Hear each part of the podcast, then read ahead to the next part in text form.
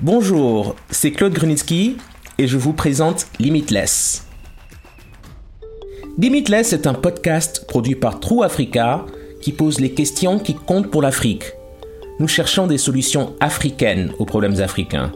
Dans chaque épisode, nous posons à trois invités une question qui compte pour les Africains. Et, sans surprise, ils ne sont pas toujours d'accord.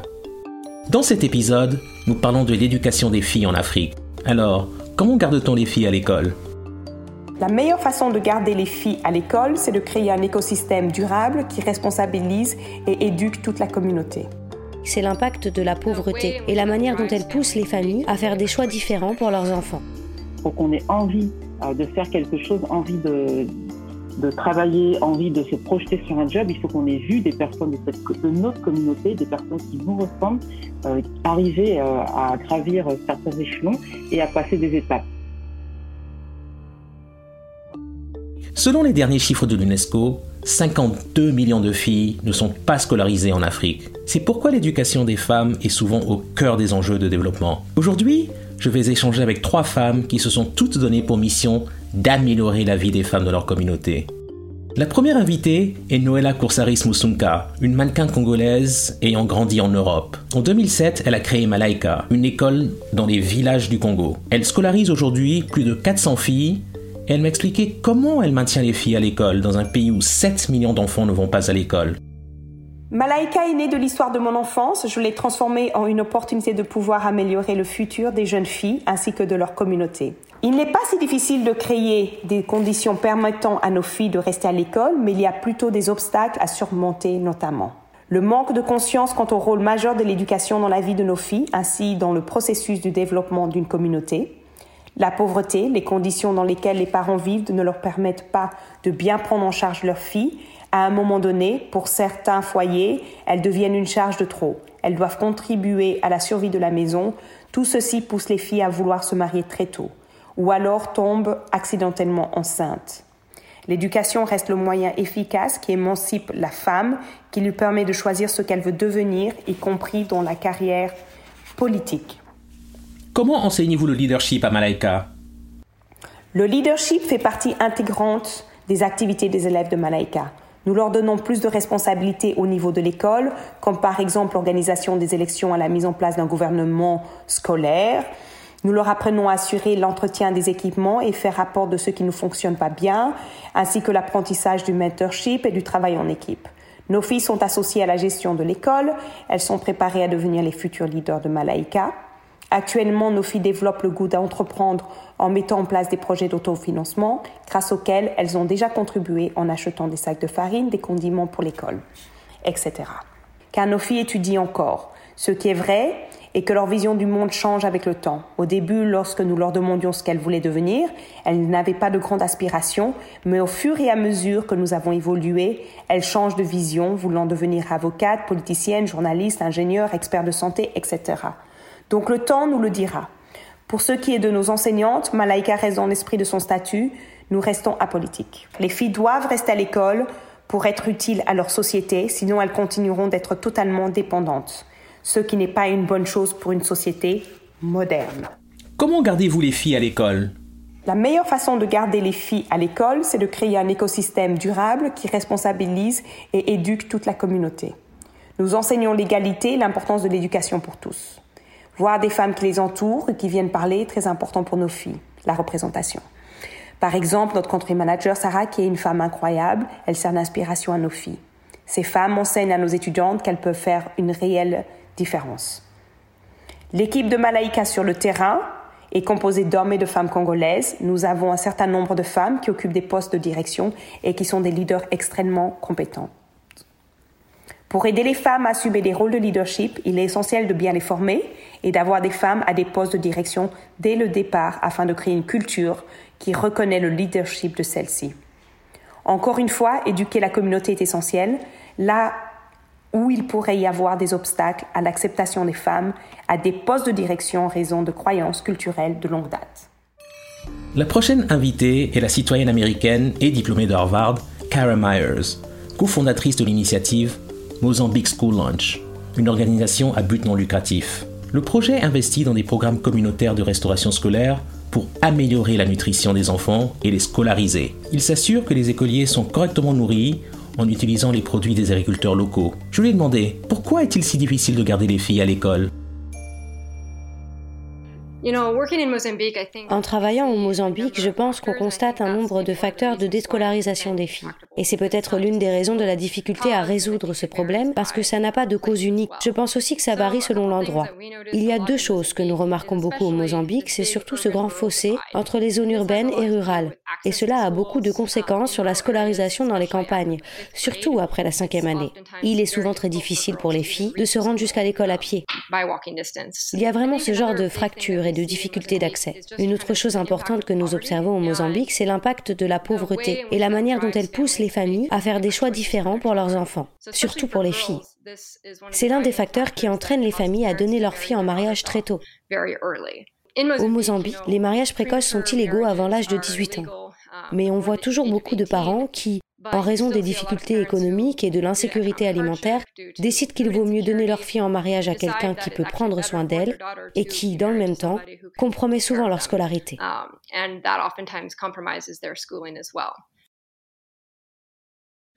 Pourriez-vous nous en dire un peu plus sur cette initiative et les raisons pour lesquelles vous avez décidé de passer autant de temps à la lancer? Oui, c'est vraiment quelque chose qui me passionne. Et donc, avec l'initiative de repas scolaires au Mozambique, notre approche prend en compte le fait qu'il y a ce besoin urgent de garder les élèves, et surtout les filles, à l'école. Et nous prenons aussi en compte les causes immédiates, telles que la faim et l'insécurité alimentaire, comme étant les facteurs d'abandon scolaire pour les filles.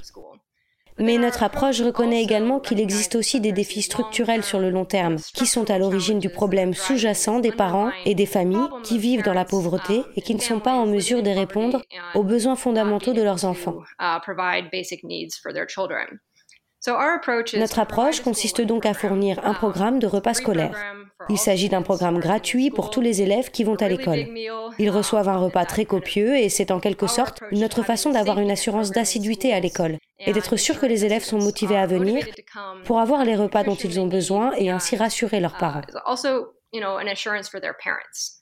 en termes de nature locale, notre approche consiste à dire que la raison pour laquelle dans ces zones rurales, beaucoup de parents luttent contre l'insécurité alimentaire, c'est parce que leur production agricole est trop faible.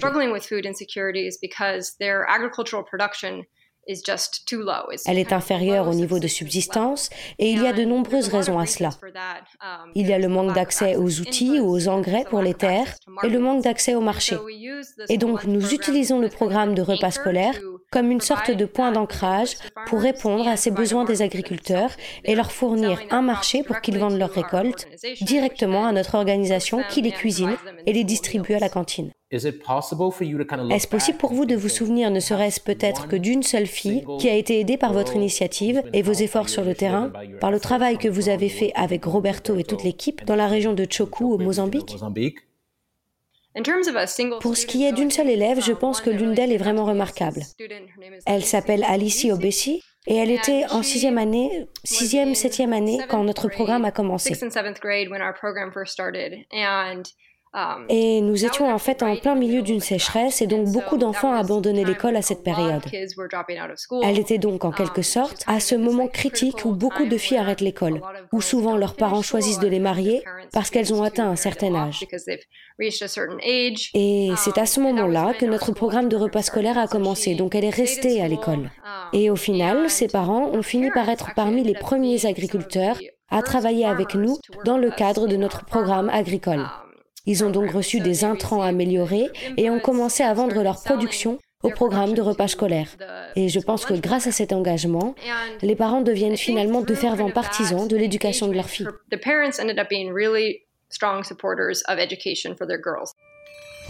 Ma troisième invitée est Jenny Bagori, une spécialiste malienne de l'éducation, diplômée elle aussi de Harvard. Elle a cofondé Swadela, une organisation qui vise à renforcer les capacités de négociation des jeunes femmes. Euh, au Mali et d'ailleurs dans beaucoup de pays d'Afrique, de manière générale, on a euh, une baisse en fait de la scolarisation des filles, surtout euh, lorsqu'on arrive aux études secondaires. Je pense qu'il y a beaucoup de facteurs qui peuvent expliquer ces choses-là. L'un des facteurs les plus dominants, ce sont les normes sociales. et tous les stéréotypes de genre donc qui sont associés, on va essayer de privilégier pour les filles de se préparer à être de bonnes femmes, de bonnes mères, et puis à, tenir leur foyer. Après, je pense qu'il y a, d'autres éléments qui peuvent être pris en compte, notamment euh, l'absence de rôle modèle, puisque euh, là, il y a énormément d'études qui le montrent, mais pour qu'on ait envie euh, de faire quelque chose, envie de, travailler, envie de se projeter sur un job, il faut qu'on ait vu des personnes de, de notre communauté, des personnes qui nous ressemblent, euh, arriver à gravir certains échelons et à passer des étapes.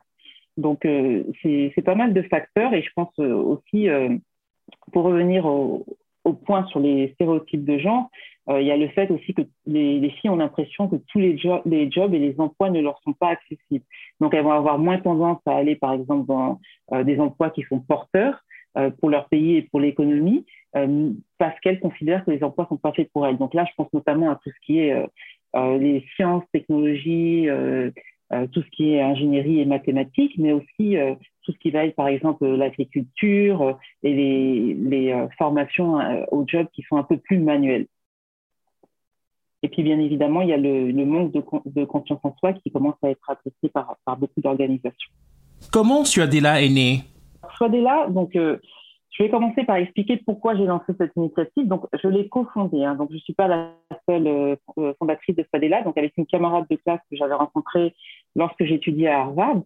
Euh, donc, de mon côté, c'est vraiment partie du postulat euh, que les femmes regorgent de potentiel, donc à commencer par les femmes qui sont autour de nous. Et donc je suis tombée sur euh, cette étude qu'avait aussi lu ma cofondatrice, euh, qui avait été réalisée par des professeurs de Harvard en Rwanda, et qui avait démontré que lorsqu'on enseigne les compétences du 21e siècle, et notamment la négociation, donc tout ce qui permet de se développer personnellement, c'est très important hein, d'enseigner les maths, le français, etc.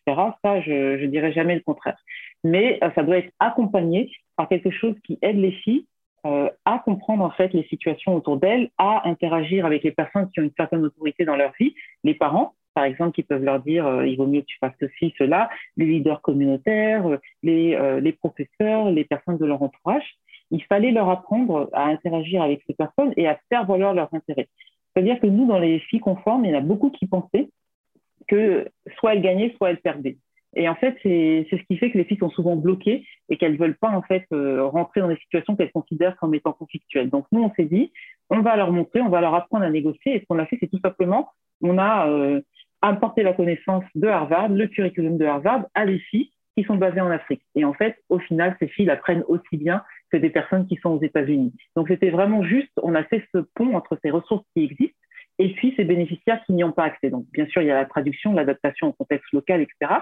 Mais l'idée, c'était vraiment de se dire, on va leur donner de quoi euh, faire valoir leurs intérêts, faire entendre leur voix et décider elles-mêmes ce qu'elles veulent faire avec leur avenir, sans pour autant euh, bafouer les normes culturelles, euh, être impolis avec leurs parents, ou faire des choses qui sont contraires à la communauté. C'est vraiment plus les apprendre à voir la vie d'une autre euh, façon et de comprendre qu'il y a différentes manières d'analyser un problème, de trouver une solution et qu'en fait, si on comprend euh, nos intérêts ainsi que ceux de l'autre personne, on peut trouver des solutions qui soient créatives et qui aident tout le monde.